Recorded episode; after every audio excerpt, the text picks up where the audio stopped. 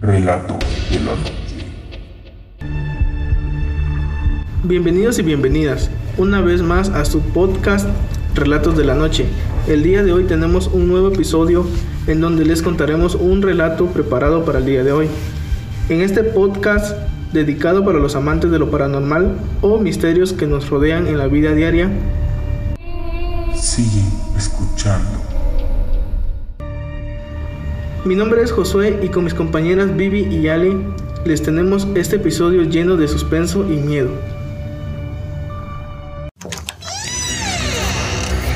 Noches de terror.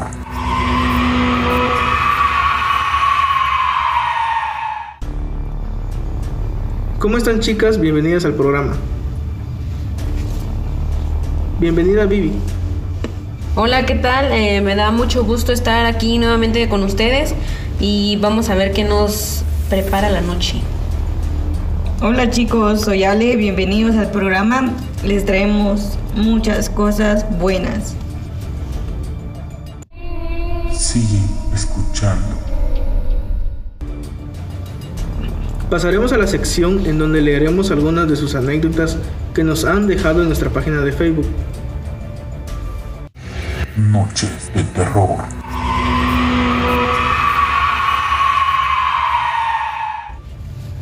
Primera anécdota, María López. Hubo un tiempo donde se escuchaba pasos en mi casa.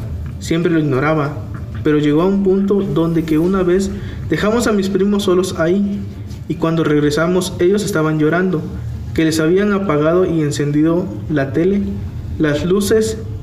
Así es, no se los creyeron. Y yo decidí no ir. Nada de lo mío, decidí ignorar Decidí ignorar lo que pasaba y en la noche los ojos se me abrieron como todas las noches a la misma hora. Comencé a escuchar pasos como ya era costumbre, los cerré y fingía no oírlos, dándome la vuelta, dejando mi espalda a la pared para sentirme más segura, hasta que comencé a sentir unos dedos tocando mi hombro. Mi corazón empezó a latir fuerte. El toque se volvió más constante e insistente, estaba a punto de llorar. Por suerte paró estaba dispuesta a pensar que era un sueño, tratar de dormir, pero comencé a escuchar los pasos corriendo en mi casa. Como buscando algo, llegó el punto que los oía acercarse a mi cuarto. No lo soporté y corrí con los ojos cerrados a la cama de mi hermano. Abrazándolo por las piernas, enterrando mi rostro para no ver, hasta sentí un suave golpe. En mi espalda cuando amaneció me topé con que me habían golpeado con la almohada. Se lo conté a mis padres al borde de las lágrimas, no me creyeron.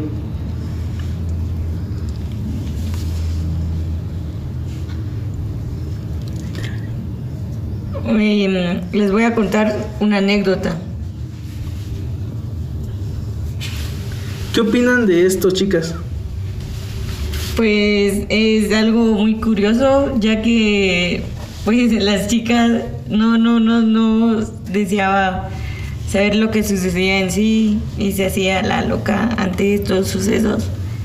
Como que es un poquito feo que tus padres no te crean eh, cuando las cosas te han pasado, porque siento que a, a, la mayoría de gente también le ha pasado sueños extraños o cosas que han vivido y por más que les digan o así con ese miedo que vivieron ese día de de, susto, no les creen a uno, entonces siento que está un poquito feo. Así es, entonces no sé, hay que pues siempre creer en lo bueno, ya que eso también nos ayuda y espero de que las cosas que están pasando disminuyan y todo siga bien. Sigue escuchando. Ahora mi compañera Alejandra leerá la segunda anécdota que nos manda Alexis Chum. Una vez cuando tenía 3, 4 años mi mamá se fue a trabajar y mi hermana mayor estaba en su casa y mi hermano mayor con su amigo, lejos de mi casa. No tengo papá, lo digo para que tenga más sentido la historia. Y me quedé al cuidado de mi hermano del mediano, quien ese entonces habrá tenido entre 12 y 14 años. Estábamos viendo tele, eran como a las 8 de la noche y de repente se empieza a caer cosas de la habitación que compartía con mis hermanos varones. Fuimos a ver y no había nadie más. Estaba todo cerrado, nos fijamos debajo de las camas y no había nadie, solo pelusas. Cuando mi madre llegó a eso de las 11 le contamos y no nos creyó. Han pasado 11 años y lo sigo recordando. Añadiendo, es muy triste ver que la que los hijos estén lejos y unos que no estén en casa. Más el papá que no, no ha tenido un buen sentido. Pues es extraño, ya han pasado 11 años y él lo sigue recordando, entonces hay que tener cuidado con todo eso, porque las cosas malas siempre siguen ahí presente. Y también es muy muy feo que cuando te cuentan las cosas, más que todo tus papás lo que estabas comentando, ¿va? de que les contó así con ese temor de que la- de todo lo que le había pasado y ellos no le creyeron, siento que a esa edad, pues un niño nunca miente, entonces sí está feo que no le crean a uno. Y fueron dos personas las que están ahí, entonces, ¿cómo no les va a creer la mamá? Ni modo de que los chiquitos van a decir cosas que nada que ver, ni conocían eso. Relato de la noche. Ahora mi compañera Vivian leerá la tercera anécdota que nos manda Tiago González. Una vez estaba en la casa de mi prima, tenía nueve años. Ese día decidimos hacer una pijamada a, lo- a la cual nos quedamos hasta tarde. Aproximadamente eran las 4 de la madrugada. Me acuerdo que estábamos viendo una película todos juntos, cuando vi atrás y vi una sombra. Yo no le di importancia. Luego de eso pasaron dos minutos y escuchamos que venía corriendo a máxima velocidad detrás de nosotros. Nosotros nos asustamos y salimos de la casa. Al estar afuera decidimos gritar ¡Ayuda! A lo cual los vecinos se acercaron y preguntaron qué, había pasado. Nosotros les dijimos que escuchábamos algo correr atrás de nosotros y que vimos algo negro que era como una sombra negra y que nos estaba persiguiendo en la casa. Cuando estábamos saliendo del patio vimos por la ventana que la misma eh, sombra negra nos estaba saludando. Wow, qué impactante, en serio, tan niños solos corriendo y pues querían que alguien los ayudara, los apo- apoyara en ese momento. ¿Qué harían ustedes en esa situación cuando ven, o sea, menores de edad, una sombra los persigue? Yo me voy para mi casa. es broma, es broma. Los voy, los voy a ayudar y no sé, cuidar porque ese susto es muy fuerte para los pequeños. Imagínate sentir una presencia detrás de ti que te esté observando o que te toque o algo así. Siento que es muy feo. Y que te salude ante todo. Sigue escuchando. Ahora pasaremos a la siguiente sección, historias de miedo. Escucha las siguientes historias.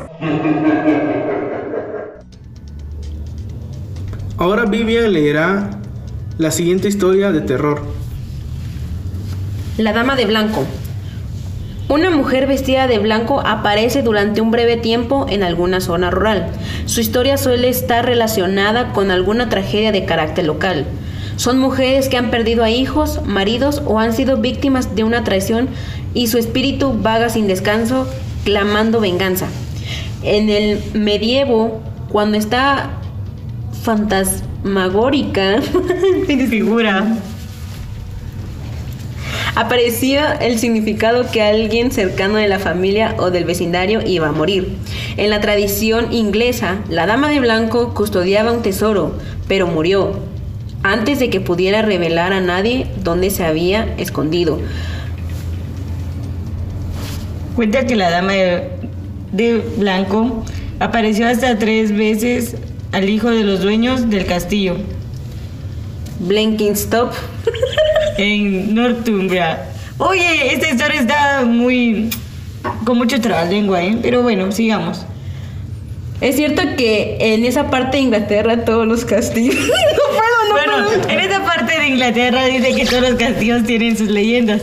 La dama, la dama de blanco en Gales también guarda un tesoro. Cuando un hombre tuvo el valor de acercarse a ella, le, le recompensó con la mitad. En su avaricia, él se lo llevó todo, pero la dama de blanco reaccionó y con sus poderes sobrenaturales mató al custodioso abusón. Sigue escuchando. Wow, esta historia está, no sé. Además de que es como un trabalenguas para mí, obviamente. Dejemos de que la dama de blanco tenía un tesoro escondido y había alguien con mucha avaricia. A la fecha creo que nadie lo ha encontrado, ¿ah?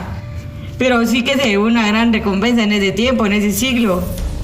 Pero imagínate ese valor que tiene al acercarse a ella. O sea, sí lo recompensó a la mitad de su avaricia, pero reaccionó con sus poderes sobrenaturales y mató al codicioso abusón. Noches de terror.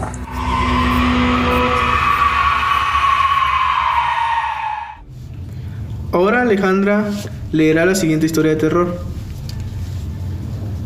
Bueno, em, Verónica ante el espejo.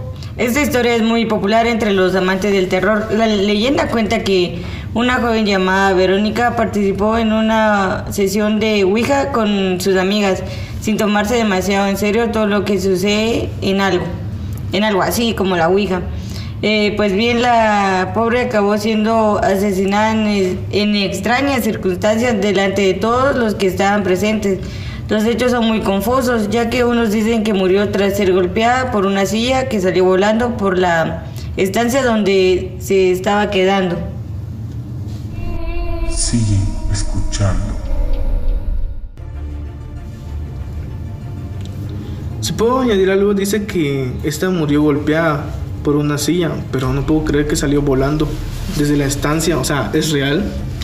Puede ser, o bueno, porque cuando uno juega a la Ouija, los males están presentes. Ajá, cuando uno juega a la Ouija, eh, los espíritus salen. Imagínate que te salga desde la ventana una silla voladora a golpearte. Es como, ¿qué pasó? Sí, o sea- Mi Windows. no, pero es cierto, eh, cuando se juega a la Ouija se abren portales del más allá. Y pues hay que tener cuidado. Ojito, chicos.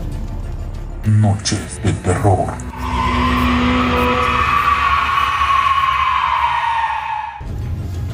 Ahora pasaremos a la siguiente sección, historias y series de terror. Relatos de la noche. Silent Hill. Silent Hill es para todos, no- es para todos nosotros el mejor juego de terror de la década del 2000 al 2010. El género de horror nunca fue muy Nunca fue para muchos, de hecho no es un género precisamente comercial. Tanto en el cine como en los videojuegos, el verdadero terror el grotesco y sin piedad no es bien visto por los consumidores del entretenimiento en general. Así entonces, muchos grandes juegos y películas del género pasaban desapercibidos para la mayoría. Sin embargo, siempre existen ejemplares capaces de romper esas barreras de nicho y así llegan a darse a conocer al público en general. Silent Hill 2 es uno de ellos. No me malinterpreten. Silent Hill jamás va a ser tan conocido en la comunidad gamer como otros megaventas al estilo Dead Space o su hermano Resident Evil. Pero aún así, nuestro juego en cuestión es uno de los pocos verdaderos survival horror que se ha ganado el corazón de todos nuestros gamers a lo largo de estos 11 años. En mi experiencia, hace poco lo rejugué con unos amigos y a quienes no lo conocían les, estaba, les costaba creer que se trataba de un juego que tiene más de 10 años, sin un motor gráfico poderoso. Silent, Silent Hill 2 se las ingeniaba para verse agradable a la vista de muchos gamers exigentes. Incluso se llega a ver que ha mejorado muchos otros lanzamientos en el último tiempo. Todo esto es gracias a su dirección de arte y a su excelente atmósfera. A veces no sirve de mucho tener un motor gráfico potente si no se sabe trabajar en él, o si no se saben detallar bien en las, en las texturas o no se elige una paleta de colores agradable. Sigue escuchando. Silent Hill. Parece que es una leyenda del mundo gamer. Bueno, personalmente no he tenido la oportunidad de poder jugarlo, pero Invítanos. Sí, invítanos. Es muy bueno el juego, la verdad. Muy bien, una gamer que nos está recomendando un gran juego. Hay que jugarlo. Es como lo que les decía, es un juego que no va a superar muchos videojuegos de terror, así como lo que es Resident Evil, Slenderman, Exacto. eh, ajá, eh, Five Nights at Freddy's. No tiene nada que ver porque Silent Hill 2 tiene sus barreras muy altas. Está increíble, de verdad. Me encanta. Quiero jugarlo. Invítanos, Vivi. Escucha las siguientes historias.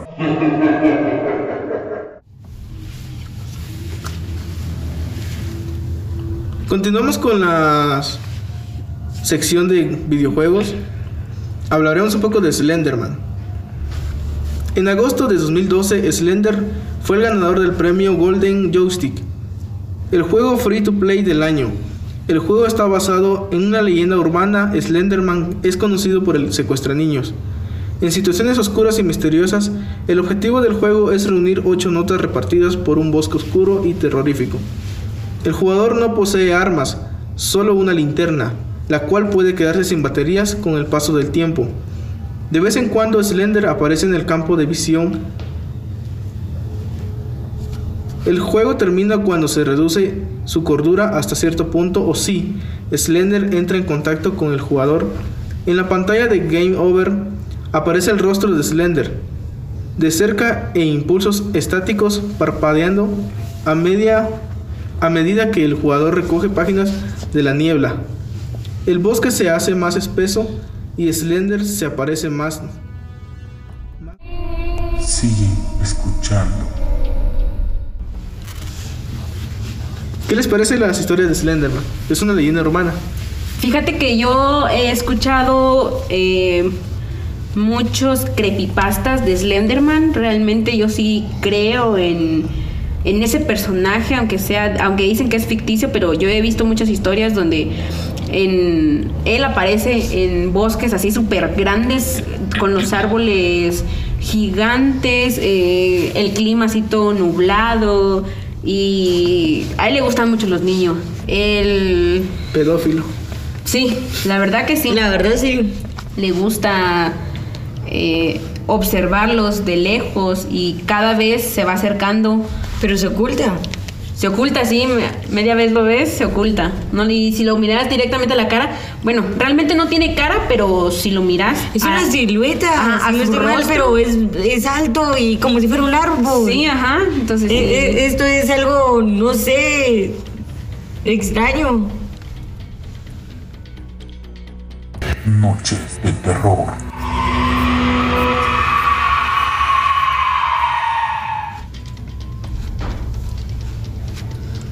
Y cuénteme, Vivian y Alejandra, ¿cómo se las están pasando? Está muy bueno. Las historias que nos enviaron anteriormente eh, han sido muy entretenidas. La verdad, yo no sabía una de la Dama de Blanco. Esa estuvo muy buena, la verdad. La verdad sí estuvo muy buena y además del juego no lo he jugado, pero lo deseo jugar. Entonces, Vivi, hay que echarnos una partidita y sigamos pues impulsando a que nos manden sus historias y así poder saber más y contarlas. Noches de terror.